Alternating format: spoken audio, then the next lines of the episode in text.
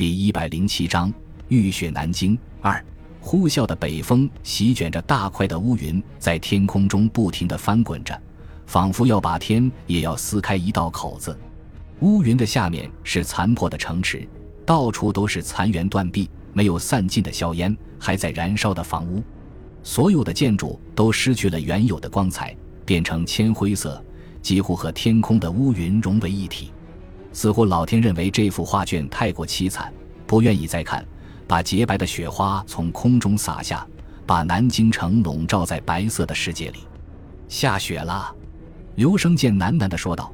作为土生土长的广东人，他还从来没有看到过雪，忍不住把双手伸出窗外，想要接几朵雪花。组长，你以前没有看过下雪吗？身边的战士高小六问道。刘生健笑着说道：“我老家在茂名，怎么能看到下雪呢？”说着，把手缓缓地收回来，出神地望着手心的雪花逐渐变小，直到凝结成一滴小小的水珠，才依依不舍地丢掉。高小六说道：“江南的雪下得太小了，没有什么意思。在我们东北，雪花都有鹅毛那么大，一下就是一整天，有时候雪能把房子都埋起来。我小时候最喜欢下雪，整天和伙伴们在雪地里追兔子，可好玩了。”说到这里，他的神情立刻黯淡下去，懊丧地说道：“不知道什么时候才能打回老家去，也不知道家里的亲人都怎么样了。”刘生健连忙安慰道：“快了，现在咱们十九路军和中央军都卯足了劲，肯定能打败小鬼子的。”这时候，担任警戒任务的战士轻声说道：“来了。”两个人急忙弯腰走到临街的窗户旁边，把窗帘掀起一条缝，朝前面望去。只见几百名日军在两辆坦克的掩护下缓缓地走了过来。火力点的三个人立即开始准备。刘生健打开一箱手榴弹，把盖子全部拧开，放在伸手可及的地方。高小六迅速把机枪架好，瞄准远处的敌人。另外一名战士则拖过弹药箱，抓起一个弹匣，随时准备更换。刘生健叮嘱道：“连长他们用反坦克炮把坦克打趴下了，咱们再打。”千万不要提前暴露目标。由于不知道中国军队会躲在什么地方，日军只能小心翼翼地前进。每经过一间房屋，都要进去检查，确认安全之后才继续前进，使推进的速度非常缓慢。过了十几分钟，才走到留声间的火力点前面。这时候，前面出现一个十字路口，正对着一座五层的洋楼。坦克刚刚开到路口的中央，洋楼上面突然射过来一发炮弹。不偏不倚，正中炮塔的根部，轻松击穿十几毫米的装甲，在坦克内部引起爆炸。飞起的炮塔落在日军当中，把两名士兵当场压死。没等日军反应过来，十几个火力点同时开始射击，把坦克后面的步兵打死好几十个。其余的士兵在军官的指挥下，急忙向街道的两侧跑去，被背部紧紧地贴在墙壁上。在胡乱射击的同时，寻找攻击的来源。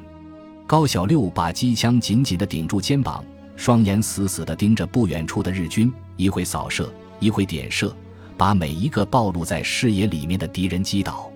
刘生健则接二连三地把手榴弹扔到墙壁下面，要把日军驱赶出去。另外一辆坦克停了下来，缓缓转动炮塔，开始瞄准对面的大楼。在这个紧急的时刻。反坦克炮的第二发炮弹居然打偏了，没有击中坦克，急得刘生健大声喊道：“小六，快对坦克射击，把它引过来！”子弹接连不断地打在炮塔上面，溅起点点火花，就如同对蚊虫、对大象的叮咬，没有给坦克造成任何实质性的伤害。坦克显然了解守军的意图，没有理会这边的偷袭，瞄准发炮的地方打出一发炮弹。大楼里面随即响起剧烈的爆炸声，此后再也没有了声息。刘生健感到脑袋一空，说道：“连长完了！”高小六怒骂道：“这些王八蛋！”瞄准几个从墙边探出来的脑袋，猛烈开火。这时候，坦克开始把炮口朝这边转过来。刘生健急忙扔出一颗手榴弹来干扰炮手的视线，大声喊道：“弟兄们，撤！”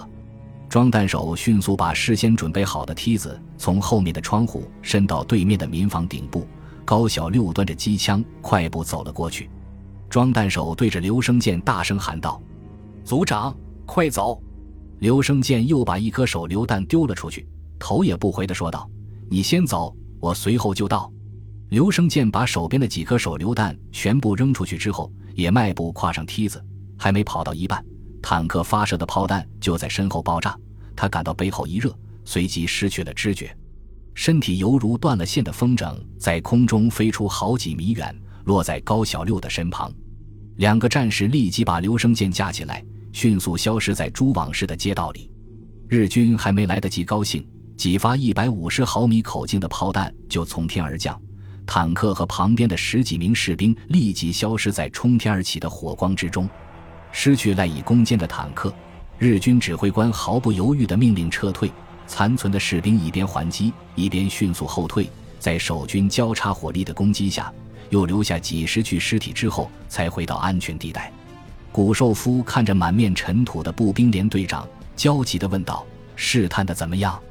鞠躬之后，步兵连队长回答道：“敌人防守的非常严密，并且有相当数量的反坦克武器，很不容易对付。”说着，他走到桌子面前，拿起几个茶杯，倒扣在桌面上，详细说明情况。敌人的火力点基本上都设在比较坚固的建筑物里面，这些建筑物基本上都是钢筋混凝土结构，又比较高。几个火力点之间可以相互支援，形成一个完整的防御体系。敌人的重炮阵地设在后面，但是校舍人员肯定在前面的制高点里面，所以可以随时用重炮支援，使坦克难以发挥优势。古寿夫沉吟一下，问道：“你认为应该怎样对付？”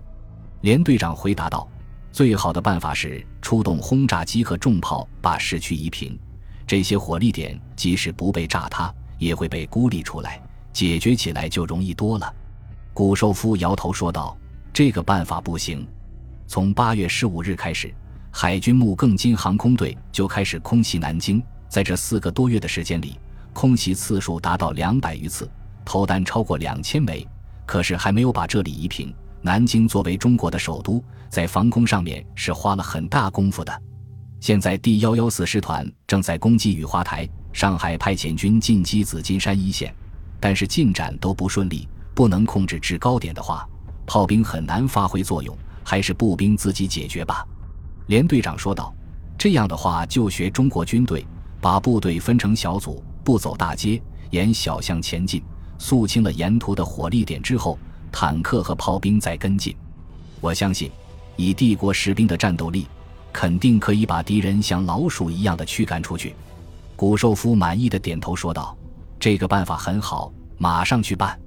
为了加强火力，尽量多配备些轻机枪和掷弹筒。”说完之后，古寿夫望着远处灰蒙蒙的城郭，狞笑着说道：“把这些可恶的支那人全部赶到街道上，让皇军的坦克把他们碾成肉酱。”